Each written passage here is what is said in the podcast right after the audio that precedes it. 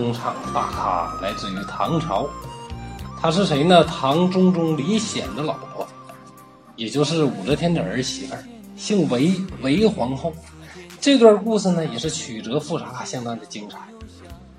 武则天一共有几个子女呢？四位皇子，两位公主。第一个公主夭折了，传说是为了害那个王皇后嘛，让她老妈武则天给掐死了。传说啊，传说。长子李弘被封为太子，活的时候啊没当上皇帝，二十三岁就猝死了，非常的可惜。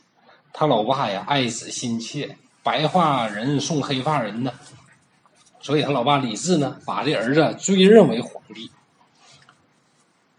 传说呢，这个李弘也是被他老妈武则天给弄死。次子李贤，前面太子倒了吗？死掉了吗？他被封为太子了。可惜也没当上皇帝，后来被武则天给逼死了。你想啊，前边一个公主传说让老妈给掐死，一个哥哥啊，传说被老妈给弄死，又一个哥哥老二李贤又被弄死。你说你要是老三，你啥感觉？你害怕不害怕？都说虎毒不食子，摊上这么一个狠毒的老妈，你谁不害怕呀？后边老三、老四都谁呢？老四是李旦，就是后边唐玄宗、唐明皇叫李隆基吧，他老爸。还有一个公主是他妈宠爱的，唯一一个不怕老妈的，就是想接班当女皇帝的太平公主。今天我们说的主角是谁呢？是老三李显和他老婆的事儿啊。两位哥哥全都提前报销了，老三李显就成为了嫡长子，皇位继承的第一人选。唐高宗李治死后呢，李显呢就在老妈的阴影当中当上了皇帝。这老妈呀，太可怕，太吓人了。李显一想啊，我搁朝里边孤立无援，老哥一个，当皇帝能咋的？一点实权没有，得培植自己势力。于是啊，别人都信不过。你想，古代的皇帝他就信任两种人，要么就是身边的太监，要么就是外戚。李显呢是后者，信任外戚的。他把韦皇后，就是自己老婆的老爹老丈人啊，叫韦全真，一顿猛提拔呀，借此呢想培养自己的势力。那身边全是武则天的人呢。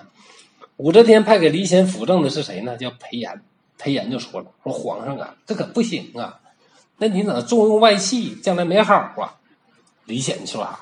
朕的天下，我乐意，我都给我老丈人能怎的？你怎么那么多废话呢？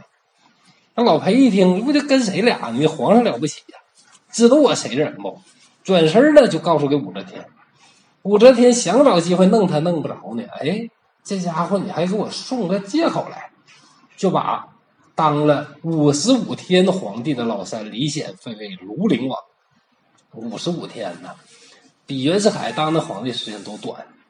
老三废掉当庐陵王没关系呀。还有老四呢，就把老四立为皇帝，当然又是一任傀儡，还是生活在他老妈的阴影之下呀。据完整的统计啊，中国历史上一共有二十六位皇帝被废，二十六个皇帝被废呀，能东山再起的也就四五个。为什么说四五个呢？要说五个，就把末代皇帝溥仪算上，当那个伪满伪满洲国那个执政还有皇帝。那如果算的话，就是五个；不算溥仪的话呢，就是四个。按照正常的剧本，多数废帝很快都被自然死亡了啊。总之就是下来不长时间就自然死亡了，也不知道去咋死的，你懂得对吧？现在是武则天当权的，武则天是什么人呢？狠人呐，就是亲儿子也拿，也怕是难免一死的。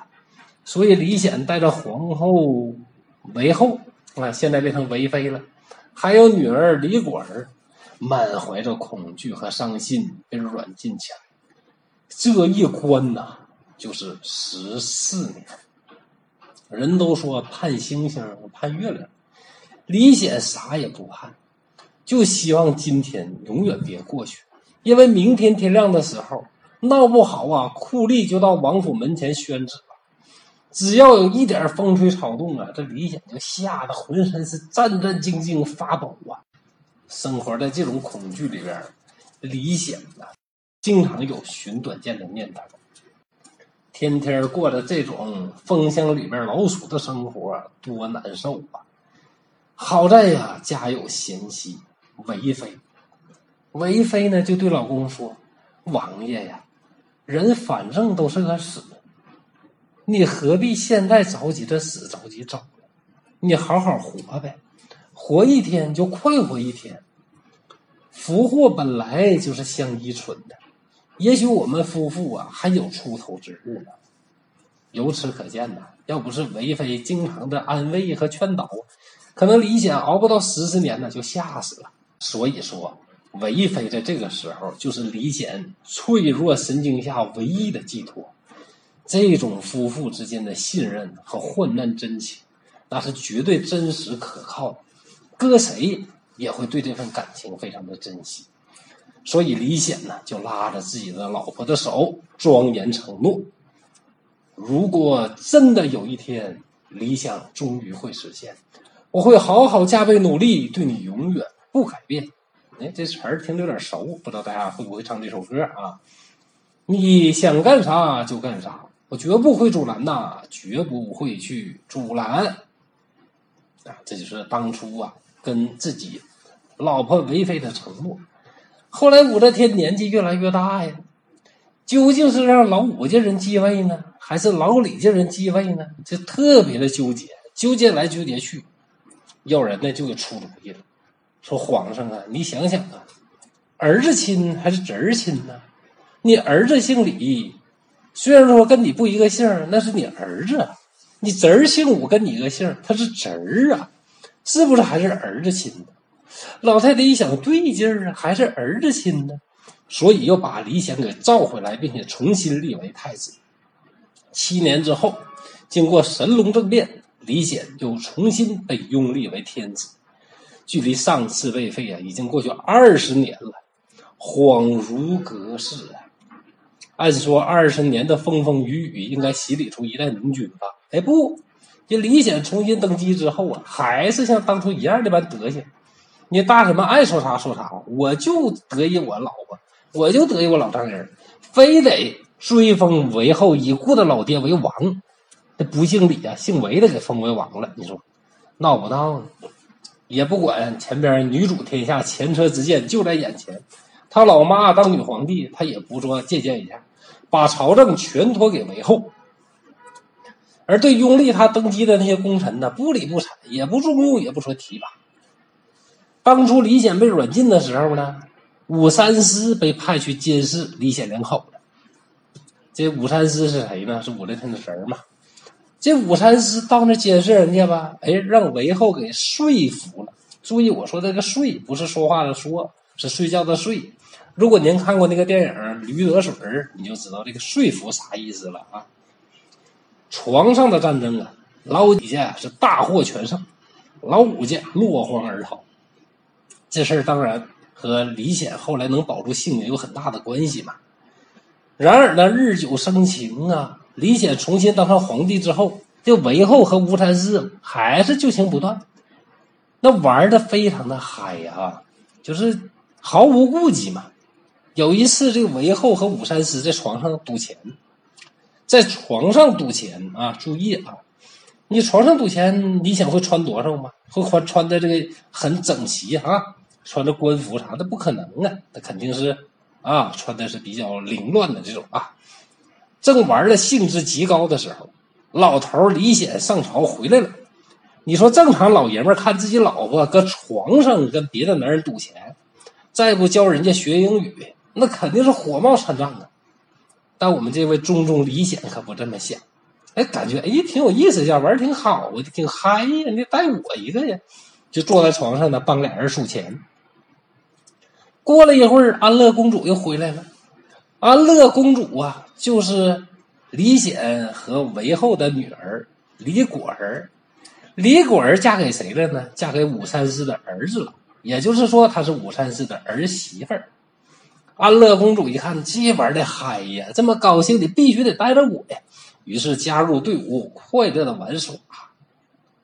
史书的玩儿吧，点到为止，也不能说太细致，对不对？就说这四人啊，玩的特别尽兴。具体怎么玩玩啥就不得而知了。总之，你考虑考虑那个组合啊，想想就毁三观。李果他爸，李果他妈，然后呢和李果他妈的情人，哎呀，这说的不太好啊。跟李主李果母亲的情人啊在一起玩儿。那李果儿呢是他母亲情人的儿媳妇儿啊。这四人组合在一起玩儿，可以说就差武三思的儿子啊。这五个人呢，恐怕就全了。四人游戏非常 happy。要不说这个唐朝啊非常乱，为啥乱呢？这可见一斑了。张建之等等这个重臣呢，当初发动神龙政变，发动完之后啥好处没捞着，一看这韦后上了台，这韦后俨然就是下一个武则天呢。但他治国能力啥也不是，荒淫程度却远胜武则天。于是纷纷向中宗李显告状啊，劝诫呀，啊这那一顿嘚不得嘚不得。李显心里想啊，你开玩笑啊，我能动我自己患难的妻子吗？张建之，滚滚滚！于是张建之呢，被明升暗降，贬出京城了。结果在路上就被武三思派出的杀手给干掉了。这个时候，大唐的格局什么样呢？捋一捋啊，李显皇帝。名义上的一把手，这人啊活明白了，管啥呀？关我屁事啊！你们谁爱管谁管，我是啥也不管，我就是个玩儿。我算是明白了啊，人活一世，草木一秋，当皇帝呀，我可得着了，就是玩儿。李显的老婆韦后掌大权，他是实际上的一把手，但这位实际上的掌舵人呢，是啥也不懂。就知道扯淡呢，弄权呢，没钱呢，卖点官儿。你这还有个好？韦后的情人武三思兼亲家，那是韦后的一号助手。